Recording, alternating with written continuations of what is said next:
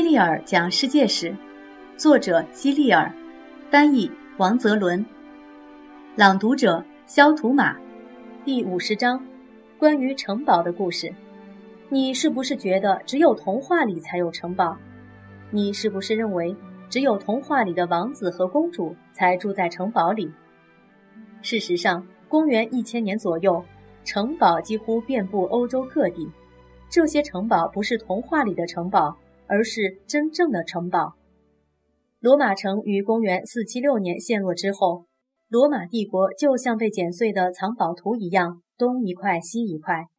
后来，人们开始在这些四分五裂的土地上修建城堡，一直持续到14世纪。接下来，就让我来讲讲这其中的故事，比如为什么他们会修建城堡，他们是怎样修建城堡的。以及为什么后来他们又不再修建城堡了？在古代，每一个打了胜仗的头目，不管是国王还是亲王，都要对那些与他共同进退、为他的胜利出了一臂之力的将军们论功行赏。但他不是给他们发奖金，而是分给他们一些征服来的土地，这些土地又会被将军们分给有功的部下。这些得到土地的人就是领主或贵族，对国王来说，他们也是封臣。每个封臣必须对国王做出承诺，保证能够随时随地跟随国王作战。这种承诺不能只是随随便便的说出来就可以，而必须通过隆重的方式宣誓，这样就会使承诺更具约束力。封臣必须对国王宣誓效忠。也就是跪在国王面前，庄严的宣誓，随时效命于国王。这样的宣誓仪式每年至少要举行一次。这种分封土地的制度就叫做封建制度。每一个领主或者贵族在分到土地后，就会在土地上建起城堡，带着自己的诸多部下居住在里面，自己就像小皇帝一样。对他们来说，城堡不仅是一个家，而且还是一座堡垒，用来防范别的贵族的进攻。因为那时的贵族之间经常为了抢夺对方的土地而打仗，所以需要时时提高警惕。城堡一般都建在山顶或者悬崖上，这样才比较安全。因为险要的地形会让敌人的进攻更费力。在没有战争的太平日子里，男人们就在城堡外耕种土地。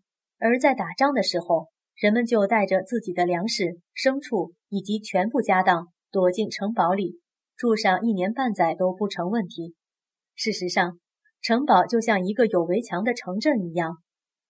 城堡里有许多小屋，它们有各种各样的用途，有的住人，有的用来养牲口，有的用来做厨房或储存粮食的仓库，有的城堡里甚至还有教堂或者小礼拜堂。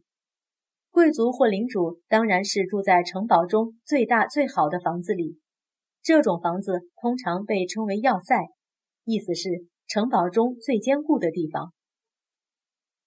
要塞里最主要的房间是一个非常大的大厅，兼具客厅和饭厅的功能。他们用一些又长又宽的木板当饭桌，吃饭的时候先把一些东西垫在下面，再搭上木板。吃完饭后。再把木板收起来。他们吃饭不用筷子、勺子、碗碟等等，也不用餐巾纸擦嘴，每个人都用手抓饭吃。吃完后舔舔手指，再在衣服上蹭蹭。他们丝毫不讲究什么餐桌礼仪，把骨头和油渣随手扔在地上，或者直接扔给狗吃。他们允许狗进入餐厅。饭后。仆人会把毛巾或水送给那些想洗手的人使用。你猜有没有人会清洗地板呢？晚饭后打发时间的方式是一家人聚在一起听吟游诗人唱歌讲故事。中世纪有许多这样的吟游诗人，他们四海为家，靠弹琴唱歌取悦他人来谋生。贵族和他的人民住在这样的城堡里，似乎很安全，不用害怕敌人的进攻。因为进攻一座城堡实在是一件很困难的事情。想要进入城堡，首先要通过城堡外的护城河。护城河上横跨着一座靠城堡内的机械来操作的吊桥，平时放下来，以方便人们出入；战时则吊起来，以阻止敌人通过护城河。吊桥收起后，如果敌人试图游过护城河，城堡上的人就会用石头砸他们，用烧化的沥青泼他们。过了吊桥，还需要走过一条通道，才能到达城堡的入口或大门。城堡入口本身是一个铁闸门，它平时是像窗户一样开着，任人出入。如果遇到敌人突然袭击，来不及收起吊桥的话，就马上放下铁闸门。城堡的墙上没有窗户。只有一些又细又长的缝儿，战士们可以通过这些缝用弓箭射杀敌人，但是敌人几乎不可能把箭射进这样的细缝里。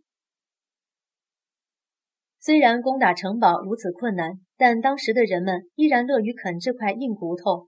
有时，敌人会建造一座下面装有轮子的高高的木塔架，他们把它移到靠近城堡的地方，然后再爬到塔顶上。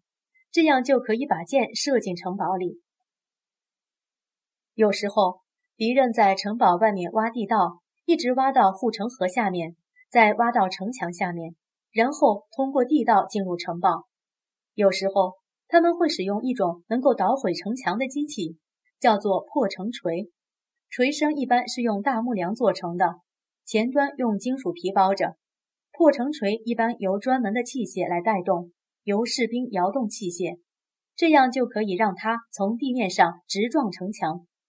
有时进攻者会在城墙外堆起高高的土墩，然后再把破城锤推到土墩上，这样就可以用它撞击城堡的顶部。有时候在进攻城堡时，他们也会用投石器往城堡里扔石头。当然，除了石头，他们也没有别的什么可以扔，因为那时大炮、炮弹。枪支、火药这些都还没有被发明出来呢。贵族们都很有钱，属于上等人，而那些手下人则过着跟奴隶差不多的生活。大多数平民在太平时期会住在城堡外。贵族对待平民十分吝啬，给他们最少的土地和其他东西，却要拿到最多的回报。贵族养活这些平民，只是为了让他们给自己干活和打仗。就像养马是为了打仗，养牛是为了喝奶吃肉一样。有时，平民们受到的待遇甚至还不如家畜好。他们日日夜夜的辛勤劳动，最后大部分的庄稼收成都被贵族或领主拿走了。他们住在像牛棚一样破烂肮脏的小木屋里，空间十分狭小。木屋顶上一般有小阁楼，人们可以踩着梯子上去。他们一般都睡在阁楼上。里面没有床，只铺着一层薄薄的稻草，也没有被子可以盖。他们就穿着白天干活的衣服睡觉。这些干活的平民就是农奴。当农奴实在无法忍受这样的生活时，就会从领主的庄园里逃跑。如果一个农奴在逃跑后过了一千零一天还没被抓回来，那么他就可以成为自由人。如果在一千零一天内被抓住了，就会受到非常残酷的惩罚，贵族或领主有可能会用鞭子抽打他，用烧红的烙铁烫他，甚至把他的双脚都砍断。事实上，除了杀死和贩卖农奴，贵族或领主可以肆意惩罚自己的农奴。你对这种封建制度有什么看法呢？